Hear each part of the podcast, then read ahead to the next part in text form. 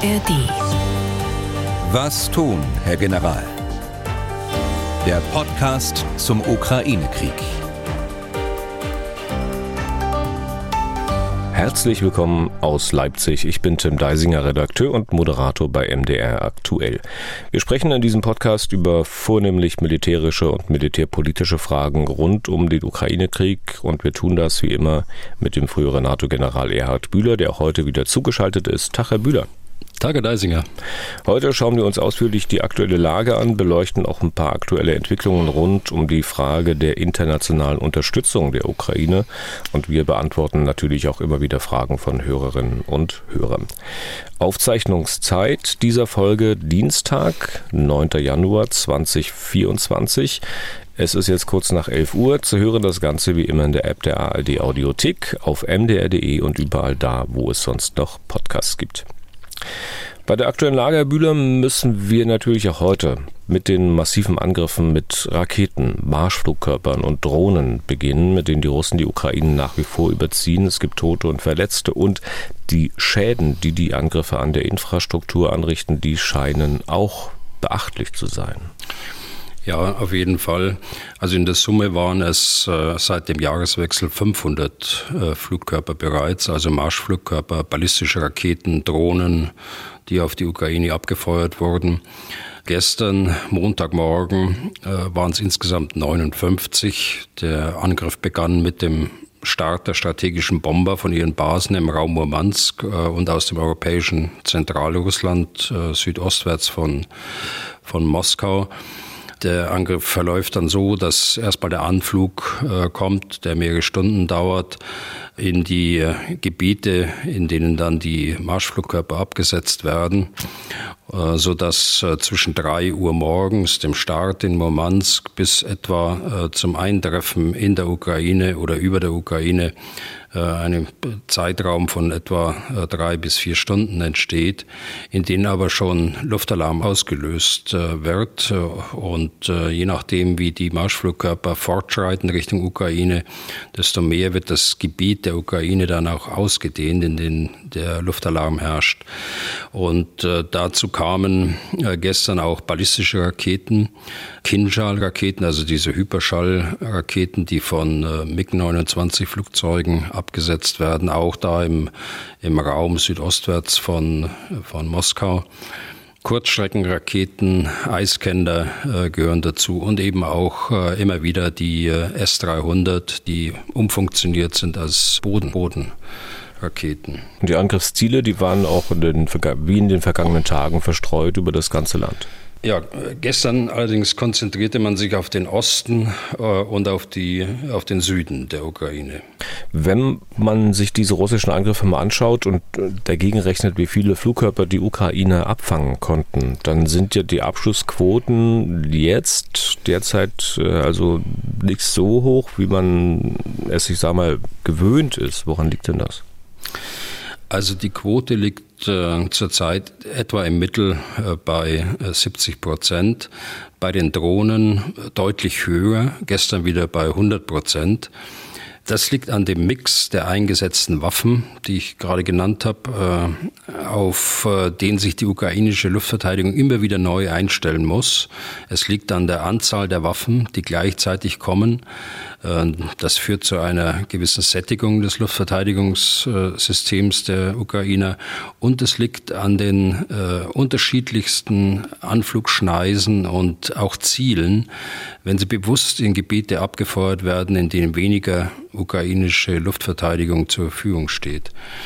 Und es liegt natürlich auch an den Kurzstreckenraketen S-300, die eine so extrem kurze Flugzeit haben aufgrund der Entfernung ihrer Reichweite, dass sie kaum bekämpft werden können.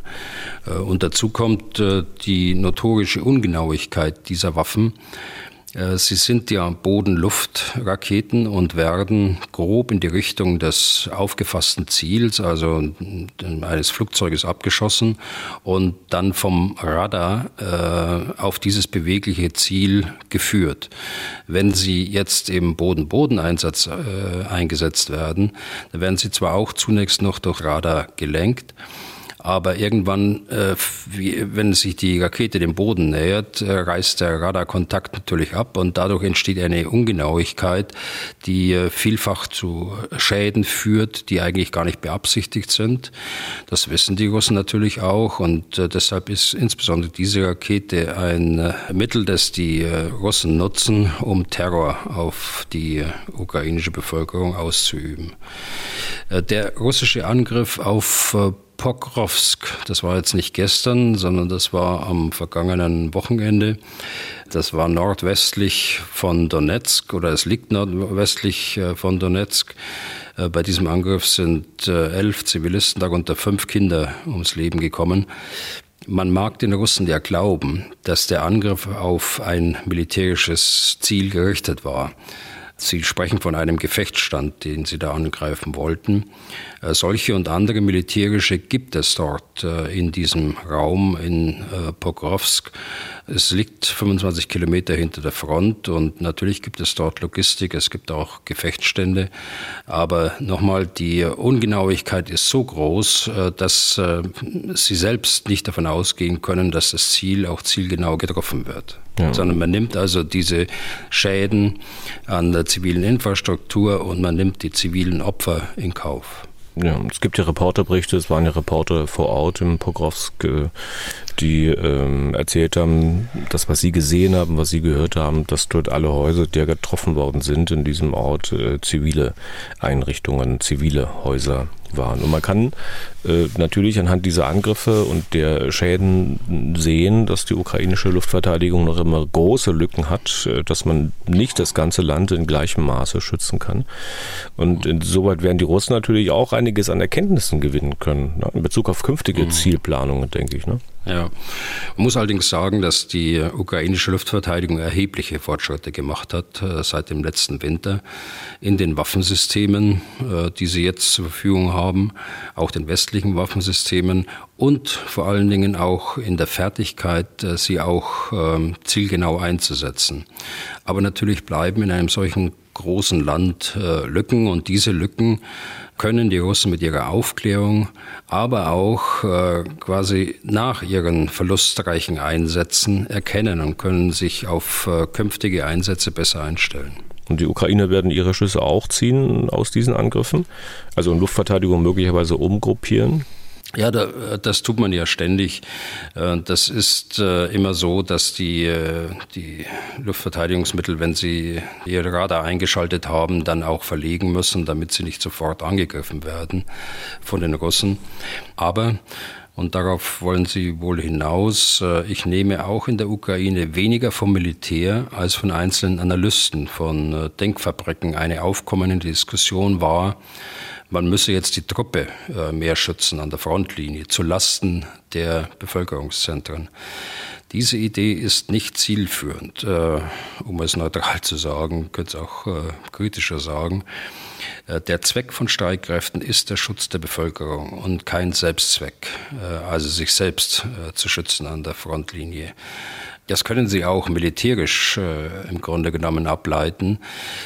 Dieser Krieg lebt auch davon, dass äh, die Bevölkerung geschützt wird und damit ihre Widerstandsfähigkeit und ihr, äh, ihre Unterstützung selbst äh, für den Krieg in vielfacher Funktion, in, im Katastrophenschutz, in zivilen Rettungsdiensten und, und, und zum Ausdruck kommt. Also beides.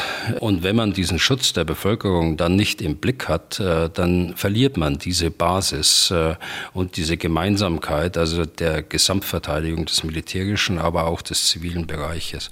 Also Beides äh, ist wichtig, äh, die, der Schutz der Bevölkerungszentren und, äh, was zurzeit noch nicht äh, überall der Fall ist und äh, nicht in dem Maße der Fall ist wie bei den Bevölkerungszentren, ist es auch wichtig an der Front. Aber letztlich ist die Decke ja auch so kurz, wenn man äh, überlegt, also wo man Luftverteidigung hinstellt, ist die Decke so kurz, dass halt, wenn man am einen Ende zieht, dann hat man wieder anderswo ungeschützte Bereiche. Ne? Also so, das ist, so. ist die Ausstattung ja mhm. derzeit. Und in dem ja. Zusammenhang mal gefragt, Herr Bühler, wie ist denn die Aussage der Amerikaner zu verstehen, dass sie der Ukraine bald keine Patriot-Flugabwehrraketen mehr liefern könnten? Haben die keine mehr, die sie abgeben können? Oder äh, ginge das doch wieder, wenn man sich im Kongress mal irgendwann verständigt? Dort sind ja die beantragten Hilfen nach wie vor nicht genehmigt.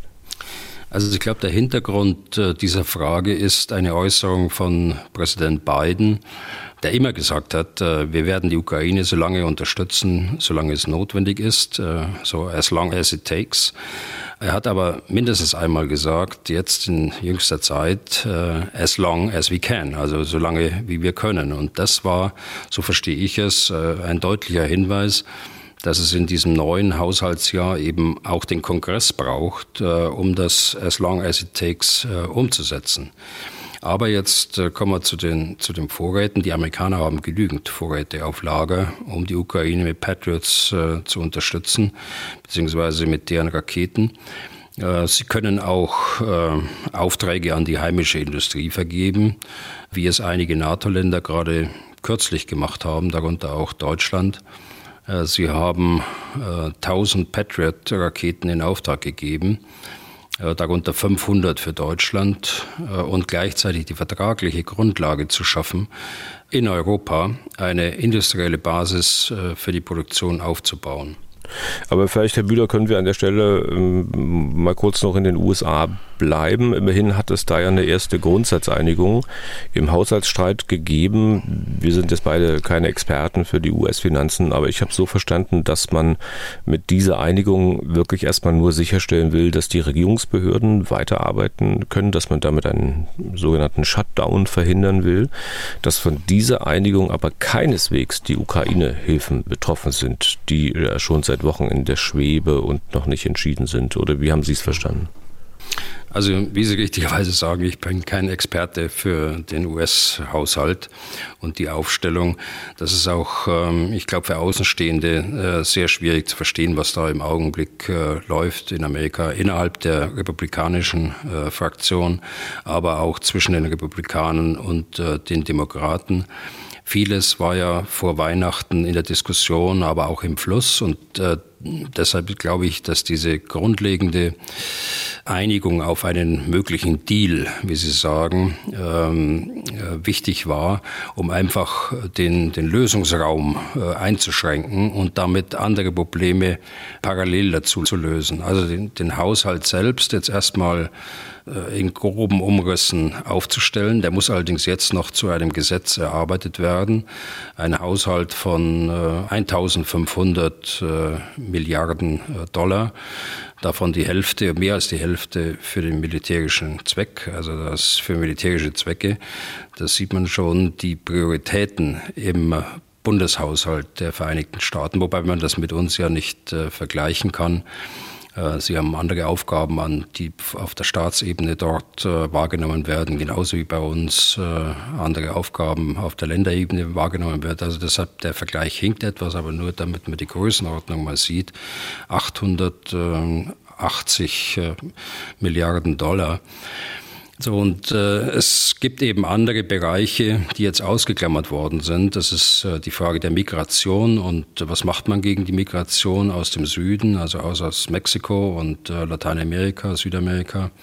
Wie schützt man die Grenze? Und drittens und viertens, was passiert mit Israel und der Unterstützung für Israel und was passiert mit der Ukraine? Und diese Pakete äh, hoffe ich, dass man jetzt parallel zu, der, zu dem Gesetzesvorhaben bearbeitet abgearbeitet, sodass man bis zum 19. Januar, das ist ja der letzte Termin, dann hoffentlich zu einer gesetzlichen Lösung kommt für den Gesamthaushalt und äh, zu einer Einigung, wie man mit den anderen äh, vier Paketen umgeht. Okay, dann äh, wieder zurück zu den russischen Luftangriffen auf die Ukraine. Ähm, die Ukraine hält es mittlerweile für erwiesen, dass die Russen jetzt auch Raketen, die in Nordkorea produziert wurden, verschießen?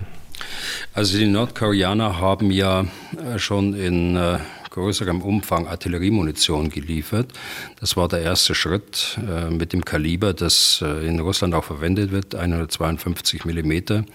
Und jetzt hat man auf, bei den Überresten einer Rakete in Kharkiv festgestellt, dass sie aus nordkoreanischer Produktion äh, stammt. Das kann man aufgrund der Beschriftung auf den Resten der Rakete erkennen. Es handelt sich wohl um einen Nachbau einer russischen Iskander-Rakete. Und möglicherweise wären diese nordkoreanischen Raketen schon früher zum Einsatz gekommen. Aber anhand dieser Waffen kann man auch wieder mal sehen, wie wichtig für die Ukraine-Aktionen auch im russischen Hinterland sein können, auch im ganz tiefen Hinterland. Also wenn wir uns mal erinnern, na, vor, ich glaube, reichlich zwei Monaten hatte der ukrainische Geheimdienst dafür gesorgt, dass in einem Tunnel der Baikal-Amur-Magistrale ein Güterzug explodiert. Dann haben die Russen eine Umgehungsstrecke genutzt und auf der hat man dann nur einen Tag später einen Güterzug auf einer Brücke zerstört. Also wohl wissend, dass auf diesen Strecken auch solche Waffen transportiert werden. Ja, und es äh, gibt ja eine jüngste äh, Nachricht, dass auch jetzt am Ural wieder eine Eisenbahnlinie unterbrochen worden ist. Ob das jetzt der Geheimdienst war, es gab zwar Stimmen aus Kiew, ähm, aber das kann ich nicht sagen. Es gibt ja durchaus durchaus Widerstandsgruppen in Russland, die seit äh, Kriegsbeginn bereits solche Aktionen auf äh, Eisenbahnlinien in Russland und tief bis nach Sibirien verübt haben. Naja, der Geheimdienst, der äußert sich auch meist nicht gleich. Äh, ich glaube, bei den Zerstörungen, von denen ich gerade gesprochen hatte, da war es auch erst einen Monat später, dass man gesagt hat, also wir ja. waren es. Ne? Mhm. Ähm, letztlich sind die Raketen dann aber wohl doch in Russland angekommen, äh, so dass man sie einsetzen konnte. Diese äh, nordkoreanische Unterstützung, ähm, so möchte man das aus dem Westen, ähm, soll vor dem Weltsicherheitsrat besprochen werden. Die Russen nun äh, verlangen deswegen, dass auch über die westliche Waffenhilfe für die Ukraine vor dem UN-Gremium geredet wird. Aber dieses wie du mir, so ich dir, der Russen funktionierte hier doch eigentlich überhaupt nicht, oder? Also zum einen sind es die Russen, die einen Angriffskrieg führen und zum anderen bezahlt Putin die äh, nordkoreanischen Raketen ja nicht vielleicht mit Lebensmitteln für die Nordkoreaner, die es ja wahrscheinlich bitter nötig hätten, sondern er bezahlt mit Technologie, die helfen könnte, Nordkorea militärisch weiter aufzurüsten. Und das könnte das Land ja dann noch unberechenbarer machen, als es ohnehin schon ist. Wie sehen Sie das? Also ich weiß jetzt nicht genau, womit er bezahlt, ob mit Öl oder mit Technologie oder was auch immer. Auf jeden Fall wissen wir, dass es eine Vereinbarung gibt, aber den Inhalt kennen wir natürlich nicht so im Einzelnen. Äh, in jedem Fall ist die Ausfuhr oder die Einfuhr von Rüstungsgütern von oder nach Nordkorea per UN-Sicherheitsratsbeschluss verboten. Und äh, Russland hat einen permanenten Sitz im Sicherheitsrat, wie wir wissen, auch mit äh, Vetorecht. Äh, und Russland verstößt nun gegen genau einen solchen oder mehrere Sicherheitsratsbeschlüsse in dieser Angelegenheit. Das kann nicht äh, im Interesse der anderen UN-Mitglieder sein, auch nicht von China beispielsweise oder von anderen äh, Ländern in der Region. Man darf gespannt sein, äh, wie die Diskussion im Weltsicherheitsrat oder äh, später in der UN-Vollversammlung ausgeht. Auf der anderen Seite äh, zeigt das die große Abhängigkeit Russlands von Waffenlieferungen aus Staaten wie Iran und Nordkorea Abhängigkeit, äh, in die sich Russland äh, begeben hat äh, durch diesen Angriffskrieg.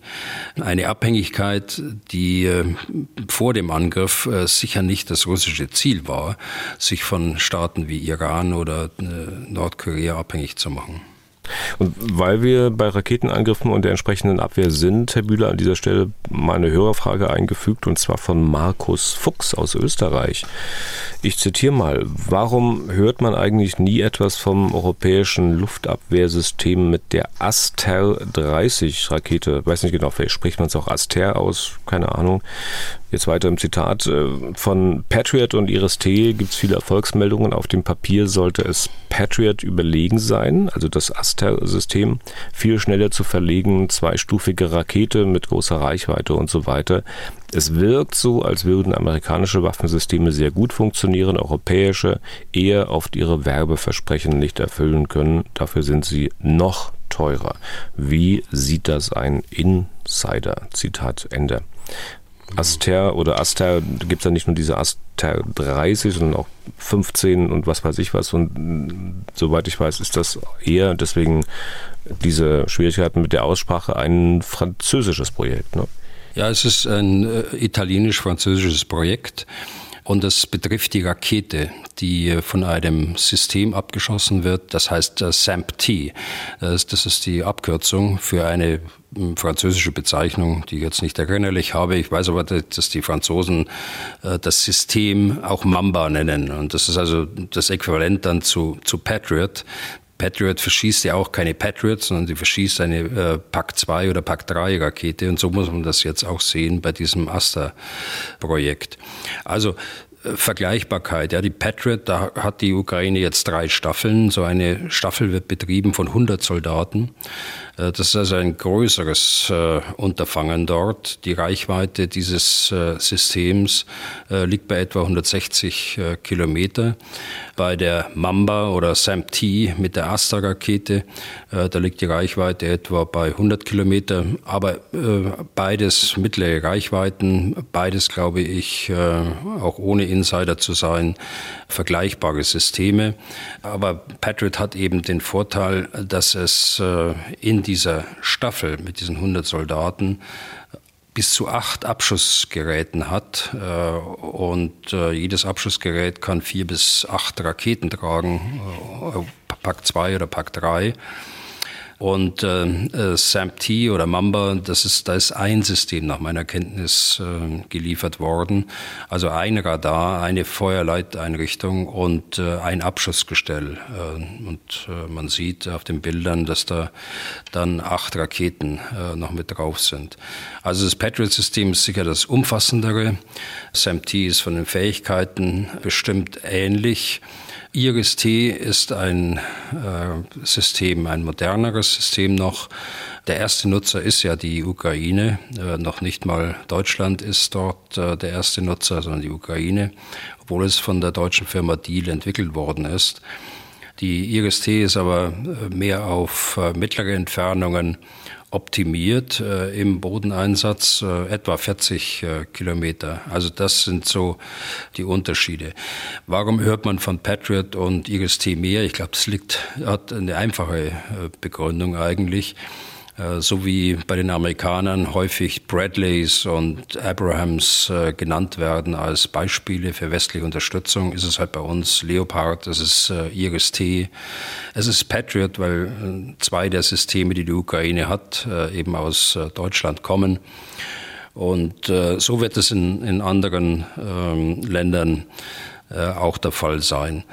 Wenn ich auf die äh, Leistungsfähigkeit gehe, europäische gegenüber amerikanischen Systemen, also ich glaube, äh, die IRIS-T ist ja ein äh, richtiges Erfolgsprojekt geworden. Und ich kann da nur sagen, allen Ingenieuren und Führungskräften dort bei Deal große Anerkennung. Das ist ein, ein System, das 100 Prozent Erfolgs, nicht nur Wahrscheinlichkeit, sondern 100 Prozent Trefferquote hat. Insofern ist es äh, den, den amerikanischen Systemen ganz sicher mindestens ebenbürtig. Also man kann nicht davon sprechen, dass die äh, europäischen Systeme weniger leistungsfähig sind. Und das Gleiche trifft zu für das andere europäische System größere Reichweite. Und das ist eben das System äh, SAMP-T oder, oder Mamba, das äh, französisch-italienische System. Das wird äh, ähnliche Erfolge aufweisen können wie die äh, Patriot, allerdings auf geringere Entfernung. Und was den Nachschub an Munition und Waffen generell betrifft, hier mal noch eine Frage von Julian Rührig aus Wien, also ebenfalls aus Österreich. Ich zitiere. Meine Frage bezieht sich auf den aktuellen Stand der Rüstungs- und vor allem Munitionsproduktion in Europa und den USA. Unter dem Eindruck drohender Munitionsengpässe in der Ukraine hört man ja vermehrt, dass auch die Bestände, aus denen der Westen der Ukraine Nachschub liefern kann, zur Neige gehen. Hat sich daher in den letzten Monaten spürbar etwas in der westlichen Rüstungsproduktion getan. Also gibt es vermehrt Aufträge an die Industrie, beziehungsweise wurden im letzten Jahr merklich mehr Artilleriegranaten, Flugabwehrraketen etc. produziert, um die Ukraine auch langfristig unterstützen zu können. Im März 2023 hatte die EU außerdem angekündigt, der Ukraine eine Million Schuss für ihre Artillerie innerhalb eines Jahres zur Verfügung zu stellen. Wie sieht es mit dieser Lieferung aus? Zitat Ende.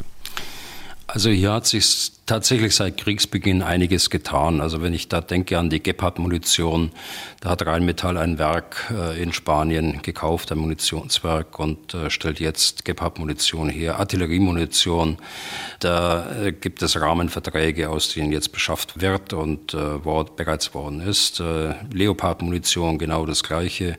Flugabwehrraketen, da wird bei Deal und bei MBDA fieberhaft dran gearbeitet. Die Amerikaner haben ihre staatlichen Betriebe, ihre staatlichen Munitionsfabriken, zum Teil gehören sie ja dem amerikanischen Heer, auch äh, hochgefahren äh, in ihrer Leistungsfähigkeit. Die Frage ist natürlich immer, äh, ist das genug?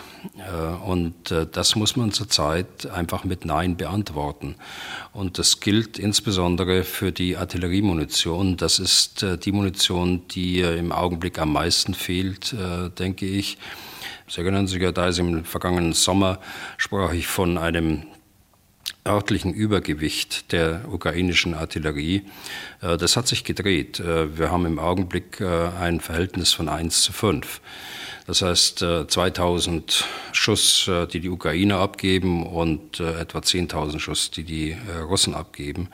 Und das ist natürlich ein Ungleichgewicht, das man auf längere Zeit nicht tragen kann. Die Ukrainer versuchen, das wettzumachen mit dem Einsatz kleiner Drohnen. Äh, aber das ist kein, kein Dauerzustand. Äh, und da ist natürlich das Versprechen der Europäischen Union auch eine besondere Sache in dem Zusammenhang. Sie hatten es angesprochen. Bis März sollten eine Million Granaten an die Ukraine gehen.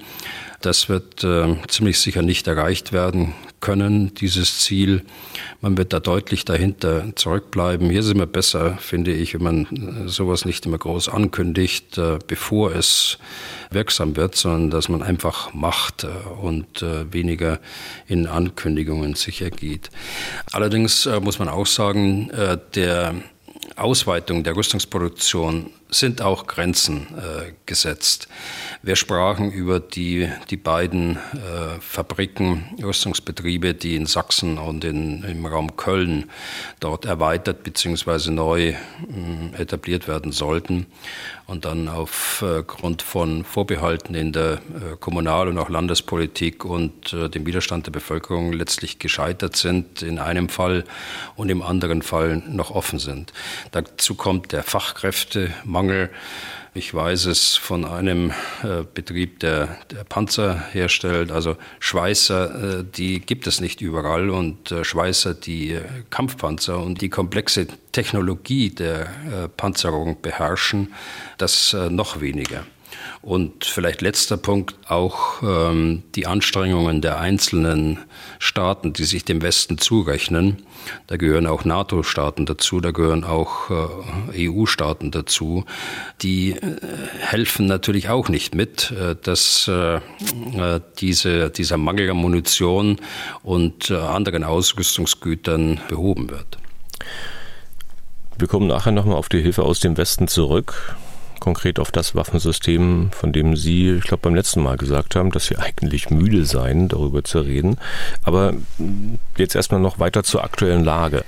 Wir müssen natürlich auch auf die Ereignisse am Boden schauen. Beginnen wir heute mal an der südlichen Front bei Cherson. Dort haben die Ukrainer ja auf der russisch besetzten Flussseite, also der von der auch wir immer sagen, also dass es die linke Flussseite ist, wegen der Fließrichtung.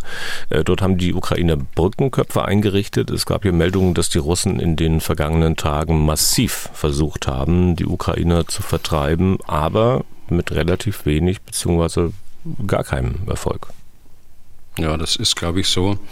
Äh, jedenfalls sehe ich es genauso wie Sie. Äh, obwohl Sie tatsächlich viel Aufwand betreiben. Sie haben die Front äh, verstärkt. Äh, Sie haben sehr viel Fallschirmjägereinheiten dort runtergebracht. Äh, Sie haben die Führung einigermaßen wieder in den Griff bekommen. Sie haben einen tatkräftigen General dort oben an der Dnipro-Front. Und äh, sie haben wieder begonnen, die Ukrainer mit Kampfflugzeugen und Gleitbomben zu bekämpfen. Das hatten sie ja ausgesetzt, als die Ukrainer es schafften, drei äh, Su-34, also Kampfflugzeuge modernsten Typs, äh, dort äh, zu bekämpfen und abzuschießen.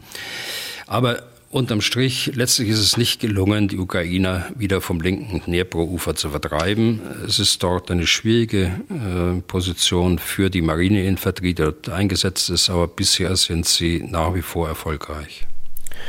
Was tut sich weiter in Richtung Osten an der sogenannten Tavria-Front, also grob gesagt, ich glaube südöstlich von Saporischia? Das ist die westliche Angriffsachse, die vormals westliche Angriffsachse, genau. Ähm, dort äh, sind nach wie vor die beiden Brennpunkte Verbove und äh, Robotynje äh, im Gespräch. Hier gelingt es äh, den Russen, äh, nachdem die Ukraine äh, zunächst mal in der letzten Woche Richtung Verbove vorstoßen konnten. Da gelingt es jetzt den Russen wiederum in Verbove ein paar hundert Meter nach vorne zu gehen. Also hier ist die Lage unverändert, äh, beweglich geführte Verteidigung äh, von den Russen und äh, der Versuch durch Angriffe der Ukrainer die Russen so zu schädigen, so auch abzunutzen dort, jetzt verwende ich diesen Begriff mal, wo ich ihn sonst nicht gerne verwende, Insgesamt aber ist die Lage dort äh, unverändert und äh, selbst diese kleinen Vorstöße dort, die haben in operativer Sicht keine Auswirkung. Dann gehen wir weiter an der Frontlinie Richtung Nordosten. Dann sind wir am Brennpunkt Avdiivka. Wie ist der Stand hier? In Avdiivka haben die Ukrainer die eigene Truppe verstärkt. Die Ukrainer können dort halten. Es äh, sieht zurzeit nicht so aus, als ob die Russen dort ihren Schwerpunkt sehen. Das kann äh, durchaus sein, dass sie ihn nach Norden äh, verlegt haben oder dabei sind, ihn nach Norden zu verlegen. Also ich äh, denke, dass es da in den nächsten Tagen keine Veränderungen gibt in dem Raum Avdivka und der, der Einschluss äh, der ukrainischen Kräfte in diesem Ort, äh, der von den Russen ja beabsichtigt war, möglicherweise auch ist auf, auf weitere Sicht, dass der nicht stattfindet. Dann noch weiter nördlich liegt ja Bachmut, äh, lange Zeit ein Brennpunkt, mittlerweile von den Russen eingenommen. Von dort gesehen ist die nächste westlich gelegene ukrainische Stadt Chassiv Yar. In diese Richtung scheinen die Russen allmählich vorzustoßen bzw. vorstoßen zu wollen. Ja, Bachmut ist eingenommen worden äh, im April, Mai äh, letzten Jahres. Es war damals äh, ja als Pyrrhus-Sieg bezeichnet worden, äh, weil die Russen so viele Verluste hatten, dass äh, der Erfolg äh, der Einnahme von Bachmut in keinem Verhältnis stand zu dem, was dort an Verlusten an Opfern zu erleiden waren. Und letztlich war dieser Pyrrhus-Sieg ja auch, wie wir wissen, dann der, der Anlass zur Zerschlagung der Wagner-Truppe. Äh, einmal durch die Kriegshandlungen selbst, durch die Verwundeten und Toten, die sie selbst dabei hatten und äh, anschließend eben die Auflösung nach ihrer Meuterei. Ich meine, es war im Mai letzten Jahres. Aber in, in Bachmut äh, war es ja so, dass die Ukrainer im Süden und Norden Bachmuts vorgestoßen sind. Insbesondere im Norden konnten sich die Russen die äh, wenigen Kilometer in den letzten Wochen äh, zurückholen. Und von dort geht äh, eine gewisse Bedrohung auf äh, die Stadt Jassifiar aus, ja, aber die, der Vorstoß ist, wenn dann marginal äh, von Tag zu Tag. Äh, das sind es 100, 200, äh, 300 Meter. Über mehr sprechen wir dort nicht. An der östlichen Front noch weiter in Richtung Norden gegangen, dann sind wir in Kupiansk oder bei Kupiansk. Wie ist die Lage dort? Ja, ist der Brennpunkt äh, ganz im Norden an der russischen Grenze, am Oskil gelegen. Dort versuchen die Russen jetzt mittlerweile fast seit einem Jahr Kupiansk einzunehmen. Das begann ja im Januar letzten Jahres. Kupiansk ist äh, deshalb vielleicht aktuell ganz interessant, weil der Telegraph, eine britische Zeitung, letzte Woche berichtet hat, äh, dass äh, aus Geheimdienstquellen oder aus einer Geheimdienstquelle hat man erfahren, dass da jetzt eine größere äh, Offensive der, der Russen bevorsteht. Das hat sich verbreitet in den Medien. Das ist sogar von den Analysten des Instituts for the Study of War aufgenommen worden, dem ISW. Ich meine, richtig ist, äh, dass äh, die Russen dort Truppen des westlichen Militärbezirks eingesetzt haben, Truppen, die eine gewisse Kohäsion haben, die nicht so zusammengewürfelt sind äh, wie die Truppenteile beispielsweise an der Dnipro-Front. Tatsache ist auch, dass sie von Zeit zu Zeit in den Raum Belgorod äh, gebracht werden, um dort hinsichtlich Material und Personal aufgefrischt zu werden. Das ist also ein andauernder Prozess und dann kommen sie wieder zurück und andere gehen raus. Dieses Rotationsprinzip das äh, die Russen von ihrer Führung immer wieder angefordert haben, scheint dort zu funktionieren. Wahrscheinlich auch deshalb, weil es, wie ich gesagt habe, äh, Truppenteile sind, die sich äh, kennen, auch wenn sie sehr starke Verluste hatten und zwangsläufig immer wieder neue Soldaten in ihre Reihen aufnehmen müssen und integrieren müssen. Und was ist mit der angekündigten Offensive oder vermuteten Offensive? Es gibt ja äh, sogar Quellen, die da ein genaues Datum meinen, vorhersagen zu können, wann es dort losgehen würde. Also wie, wie viel Kraft haben die Russen dort, sowas zu stemmen? Ja, dann, äh, was ich vorhin sagen wollte mit dem Hinweis auf die Geheimdienstquelle, was das für Auswirkungen haben kann. Das fängt in einer Zeitung an und verbreitet sich, wird dann aufgenommen vom ISW und wird dann äh, auch aufgenommen von der Ukraine. Und der ukrainische Heeressprecher hat dann gesagt, also nach unseren Informationen sind dort in dem gesamten Raum 19.000 Soldaten. Und äh, sie sind nicht befähigt äh, zu einer großräumigen Offensive. Also der Schlussfolgerung würde ich mich auch anschließen. Das ist die gleiche, die ich seit Wochen vertrete. Äh, hier in diesem Raum es sind keine Kräfte erkennbar, die äh, sich auf eine großräumige Offensive, die also über Kupiansk hinausgehen würde, Richtung Kharkiv oder so, äh, abzielen könnte. Und so sie denn doch stattfände, eine solche Offensive, was hätte die Ukraine dort entgegenzusetzen? Ja, die haben erstmal ein äh, ziemlich starkes äh, Gelände, sonst hätten sie wahrscheinlich äh, das auch nicht so lange durchgehalten. Über ein Jahr. Äh, Kupiansk liegt ja direkt am Ostkillfluss. Äh, das, das eine. Und das zweite ist, sie haben sehr starke Kräfte, sie haben mehrere Brigaden dort eingesetzt äh, in dem Raum Kopiansk, was ein sehr eng begrenzter Raum ist. Also ich glaube, sie können in diesem starken Gelände äh, mit den starken Verteidigungsstellungen, die sie da gebaut haben, durchaus halten. Okay, ich will mal noch zwei Hörerfragen zur Allgemeinlage anhängen.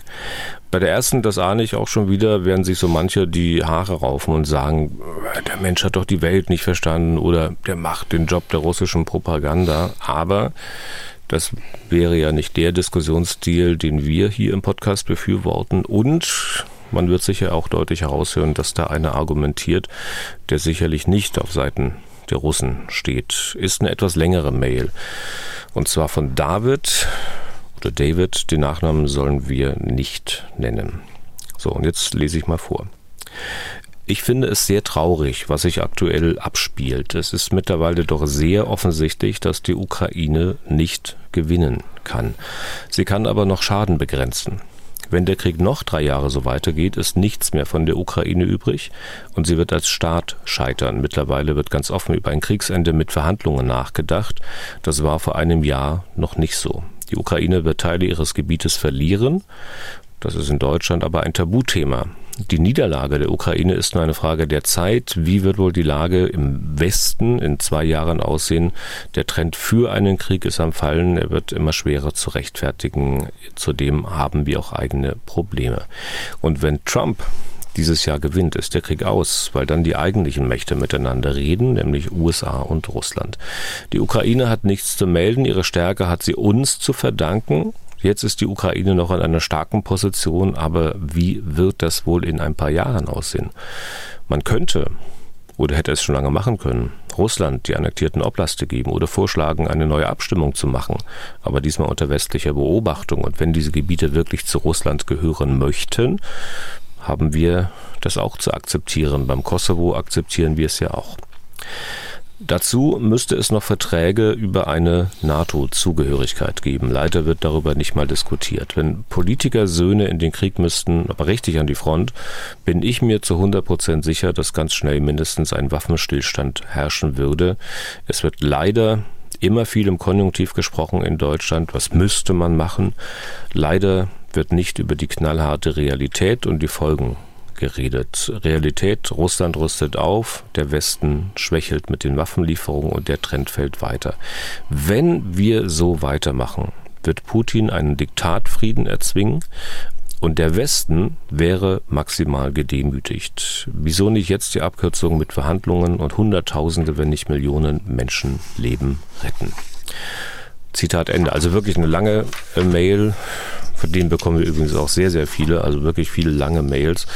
Ähm, konkret zu dieser offenbar hat äh, David eine andere Vorstellung von Diktatfrieden als Sie, Herr Büder. Also wenn ich das recht verstanden habe, dann sagt er, jetzt hätte die Ukraine auch in Verhandlungen noch eine gewisse, auch militärische Stärke entgegenzusetzen und er fürchtet, dass das in einiger Zeit anders aussehen könnte. Was meinen Sie? Also ich kann die Sorge nachvollziehen von Herrn David, gerade vor dem Hintergrund der vielen Menschenleben, die dieser Krieg fordert und insbesondere deshalb auch, weil er durchaus auch äh, auf der Seite der Ukraine steht. Äh, beides, äh, glaube ich, muss ich da berücksichtigen. Aber es ist immer etwas schwierig, äh, wenn man solche Schlussfolgerungen macht aufgrund von Annahmen. Und hier sind ja eine ganze Menge Annahmen drin. Und da muss man erst mal sehen, stimmen denn die Annahmen, die getroffen worden sind. Äh, also das Erste ist, äh, nach meiner Erinnerung ist es nicht so, dass erst jetzt über Verhandlungen nachgedacht wird. Das war zum Beispiel exakt vor einem Jahr auch so, als über Verhandlungen genau in dem gleichen Zungenschlag gesprochen worden ist, wie es heute gemacht wird. Ich glaube zweitens auch, äh, dass es nicht so ist, äh, dass die Ukraine nicht gewinnen kann.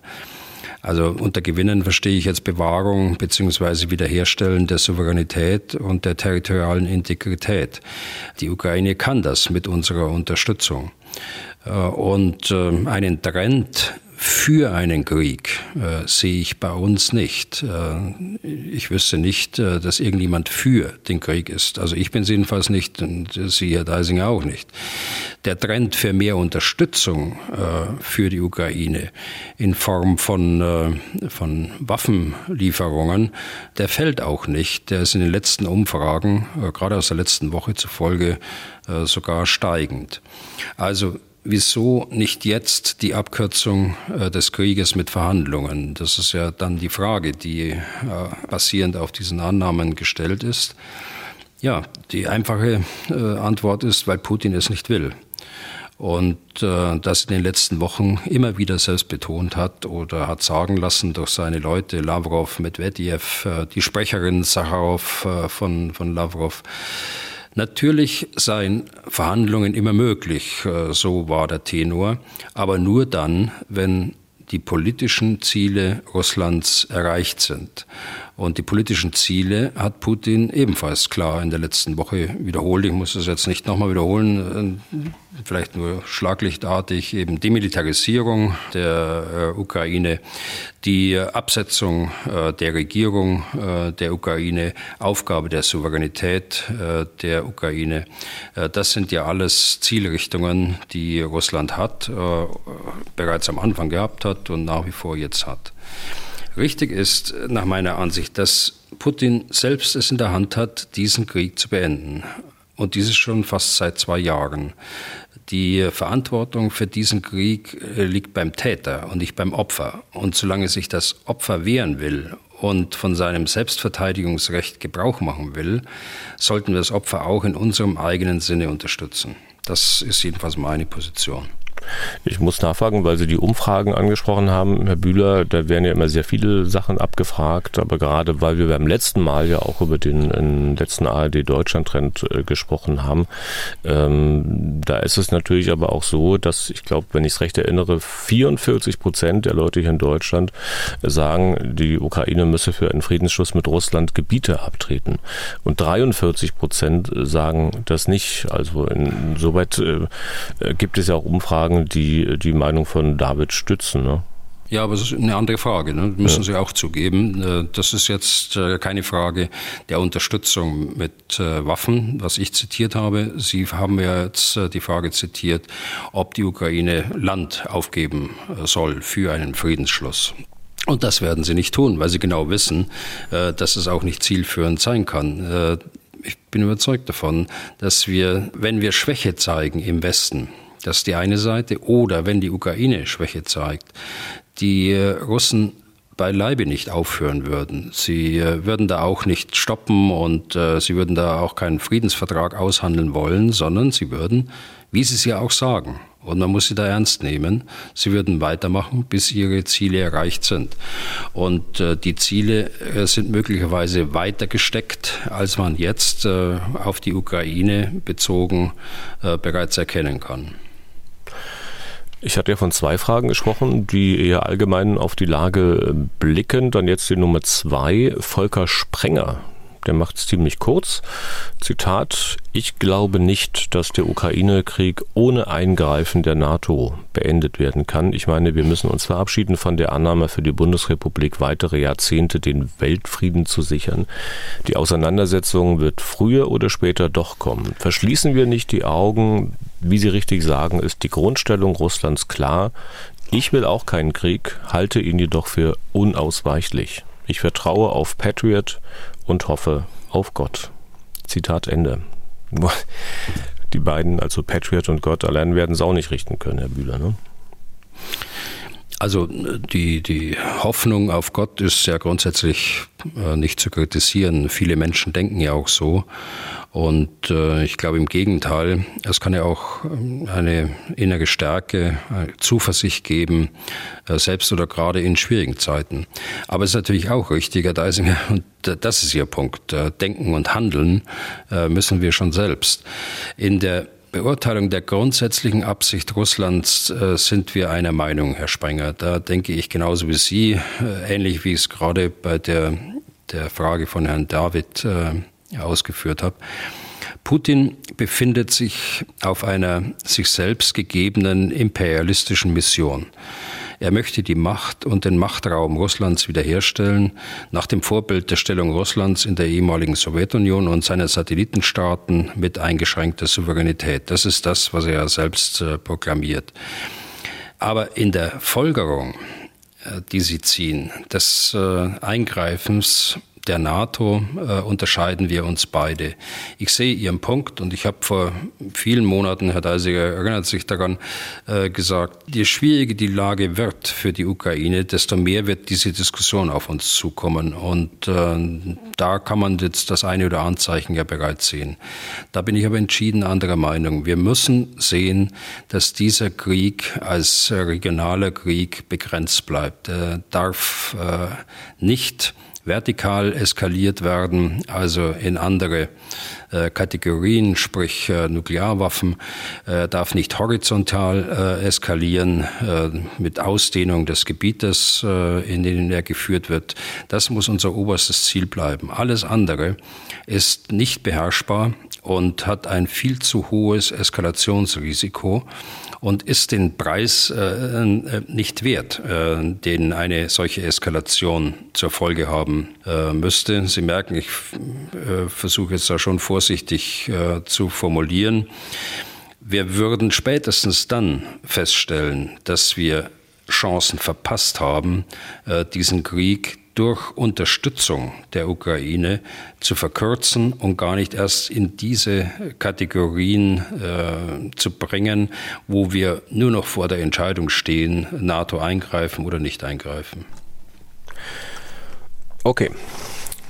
Ich hatte angekündigt, auf die westliche Unterstützung nochmal zu sprechen zu kommen, Unterstützung mit Waffen. Nun haben Sie beim letzten Mal, Herr Bühler, gesagt, dass Sie eigentlich müde sind, immer wieder über den Taurus zu reden. Also muss ich mal versuchen, Sie auch in dieser Angelegenheit noch mal kurz munter zu machen. Denn die hm. äh, Debatte dazu, die nimmt ja wieder Fahrt auf. Und wir bekommen auch immer wieder Mails zu diesem Thema. Taurus, der Marschflugkörper, den die Bundesregierung nicht liefern will. Nun muss man dazu sagen, also selbst wenn die Bundesregierung jetzt äh, liefern würde, würde das zunächst auch mal direkt niemandem nützen. Denn die Ukraine, die könnte ihn ja derzeit gar nicht einsetzen. Oder sehe ich das falsch? Also zunächst äh, stelle ich fest, dass Sie zweimal jetzt bereits mich zitiert haben mit dem müde. Ähm, also ganz so schlimm ist es nicht, dass ich jetzt wirklich, wirklich müde bin, aber ich bin einfach müde, jeweils äh, die äh, Argumente zu wiederholen die dafür äh, oder gegen den, äh, den Tagus sprechen. Ich glaube, ist da alles gesagt. Äh, es äh, kann eine Entscheidung getroffen werden. Äh, die muss plausibel äh, kommuniziert werden. Aber man kann nicht sagen, wir prüfen und dann kommt monatelang, es gibt keinen neuen Sachstand. Das geht nicht. Das geht auch nicht in einer Demokratie. Zweitens, zurück zur Frage. Äh, nein, äh, wenn vor einer Entscheidung keine äh, Vorarbeiten gemacht worden sind, dann äh, werden das sicher einige Monate ins Land gehen. Heißt also, wenn man jetzt für den Taurus entscheiden würde, dann müsste der erstmal in die äh, Flugzeugtypen integriert werden, die die Ukraine fliegt. Also ich nehme an, bei den Modellen aus der Sowjetzeit würde das nicht wirklich Sinn machen. Dann wohl eher bei den F-16, die irgendwann mal im Laufe dieses Jahres kommen sollen. Naja, also das Äquivalent aus Großbritannien und aus Frankreich, die äh, Storm Shadow und ähm, die Scalp, die sind ja auch in ein ukrainisches Flugzeug integriert worden. Äh, ja, Taurus ist etwas komplexer, äh, das äh, ist sicher da schwieriger, aber es würde mehr Sinn machen, wie Sie sagen, dass man das äh, in ein modernes oder moderneres äh, Flugzeug da aus dem Westen integriert. Und es wäre sicher etwas weniger klug, laut zu verkünden, dass man liefern will und dann an der Integration zu werkeln, als gar nichts zu sagen, die Integration vorzunehmen und dann, wenn geliefert wurde, beziehungsweise wenn die ersten Einsätze vorbei sind, zu bestätigen, dass man geliefert hat. Also vielleicht hat mancher eine solche Hoffnung, ähnlich wie es Ihnen ja mit der Geheimdiplomatie geht, Herr Bühler. Ähm, ich frage Sie einfach mal der Vollständigkeit halber, weil ich davon ausgehe, dass Sie, wenn Sie etwas in diese Richtung wüssten, es doch lieber erstmal für sich behalten. Ähm, lohnt so eine Hoffnung? Also es wäre auf jeden Fall ähm, die günstigste Lösung, äh, das Ideal eigentlich. Idealerweise macht man alles, was erforderlich ist, ähm, um so einen Einsatz vorzubereiten im Geheimen. Äh, dann entscheidet man und dann liefert man, so wie Sie es gerade skizziert haben. Das hätte ich mir auch bei Schützenpanzern, bei Kampfpanzern, bei Kampfflugzeugen, äh, F-16-Diskussion, bei der Artilleriemunition äh, etc. nicht nur von Deutschland gewünscht, sondern auch von anderen Staaten oder in anderen Staaten. Es wäre auch im Sinne der Geheimhaltung und der Überraschung zweckmäßig ähnlich, wie es Frankreich und Großbritannien mit Storm, Shadow und Scalp gemacht haben. Aber ich muss da auf der anderen Seite auch realistisch sein. Also wenn es noch nicht einmal gelingt, dass eine Parlamentariergruppe in äh, Litauen sich von der Industrie Probleme vortragen lässt, ähm, die Rückwirkungen haben auf die Einsatzbereitschaft äh, dieser äh, Waffen im Ukraine-Krieg, wenn es nicht gelingt, äh, dass solche Informationen geheim bleiben oder äh, mindestens in diesem vertrauten äh, Kreis bleiben, sondern bewusst an die Öffentlichkeit gebracht werden, dann können Sie sich vorstellen, was passieren würde, wenn man heute vom Ministerium anordnet, wir bereiten jetzt alles vor und dann entscheidet der Kanzler irgendwann mal und dann haben wir bereits geliefert. Also, das ist unrealistisch. Und äh, deshalb äh, mag es ein, ein idealer Zustand sein, den man da anstreben will. Es mag ein Traum sein, aber das ist nicht die Realität. Sie spielen auf die Diskussionen, die wir im letzten Podcast, in der letzten Folge hatten, als es um die fehlenden Panzerersatzteile ging, wo, glaube ich, ein grüner Politiker, Haushaltspolitiker Schäfer dort Informationen in die Öffentlichkeit gebracht hat. Das will ich nur der Vollständigkeit halber noch sagen. Herr Bühler, aber was, wenn wir beim Taurus nochmal kurz bleiben, der Kreis derer, die fordern, dass das Ding geliefert wird, der wird ja nun auch prominent größer sind äh, also die üblichen Verdächtigen, die so in Wellen diese Lieferung fordern, immer mal wieder, damit es nicht in Vergessenheit gerät. Aber nun ist auch Altbundespräsident Gauck dazugekommen. Ähm, der sagt, er habe sich da informiert und äh, sei jetzt der Auffassung, das sei notwendig, das zu tun. Für wie stark halten Sie denn dieses Zeichen, das er damit gesetzt hat? Ja, ich halte es äh, für ein ganz starkes Zeichen. Ich meine, der Altbundespräsident hat ja immer eigentlich Klartext gesprochen. Er hat häufig auch Dinge ausgesprochen, die nicht so im Mainstream lagen. Äh, er hat äh, Wahrheiten ausgesprochen und das tut er jetzt nach wie vor, nachdem er jetzt in Ruhestand gegangen ist. Also ich glaube schon, dass es ein starkes Zeichen ist. Und in den Hörermails zum Podcast lesen wir ja auch immer wieder unterschiedliche Standpunkte dazu. Man macht sich auch Gedanken, warum die Bundesregierung so nicht handelt, wie sie halt nicht handelt in Sachen Taurus. Äh, mal stellvertretend aus den letzten Wochen die Mail von Michael Lüb. Ich zitiere, ich finde keinen Reim auf das zögerliche Verhalten von Olaf Scholz bei der Lieferung der Taurus an die Ukraine, außer könnte es sein, dass Olaf Scholz persönlich von Russland mit Morddrohungen, auch zum Beispiel gegen seine Angehörigen, erpresst wird? Russland ist ja bekanntlich nicht zimperlich bei gezielten Mordanschlägen. Zitat Ende. Herr Bühler, wie sieht aktuell Ihr eigener Versuch aus, sich einen Reim zu machen? Also ich will mir da gar keinen Reim drauf machen, Herr Deisinger. Ich nehme das so, äh, wie es gesagt worden ist, äh, im Mai Juni letzten Jahres. Wir prüfen äh, den Einsatz und äh, die, die Lieferung äh, des Taugos. Und ich nehme hin, dass man jetzt äh, sagt, schon seit Wochen, äh, es gibt äh, noch keinen neuen Sachstand. Ich will mir da auch keinen Reim daraus machen, weil es die Gefahr birgt, dass es zu Verschwörungstheorien kommt und dass man auf Dinge kommt, die einfach außerhalb jeder Realität liegen. Und wenn ich darf, dann will ich da auch eine Bemerkung machen zu dem, was unser Hörer da schreibt. Äh, verstehe das, äh, dass man jetzt sich da Gedanken macht, was könnte dahinter stecken. Russland ist sicherlich nicht zimperlich äh, bei gezielten Mordanschlägen. Das ist keine Vermutung, sondern das ist ja Fakt. Das ist so auch mit äh, Kenntnis der obersten Spitze im Kreml. Das wissen wir ja alles. Aber ich äh, schließe solche äh, persönlichen äh, Erpressungsversuche aus. Hoffe jedenfalls, dass es so ist und äh, wünsche auch äh, der Familie des Bundeskanzlers, dass es nicht so ist. Und ebenfalls stellvertretend, aber eher für eine andere Denkrichtung, kurzer Auszug aus einer Mail von Henning Kamann. Zitat, warum sprechen wir ständig über den Taurus, wenn die Amerikaner ihr Arsenal auch zurückhalten? Die hätten noch ein paar Taurus-ähnliche Waffen, oder? Wikipedia legt das nahe. Ich höre bei Ihnen von Herrn Kiesewetter und auch sonst in Deutschland keine Kritik an dieser amerikanischen Linie.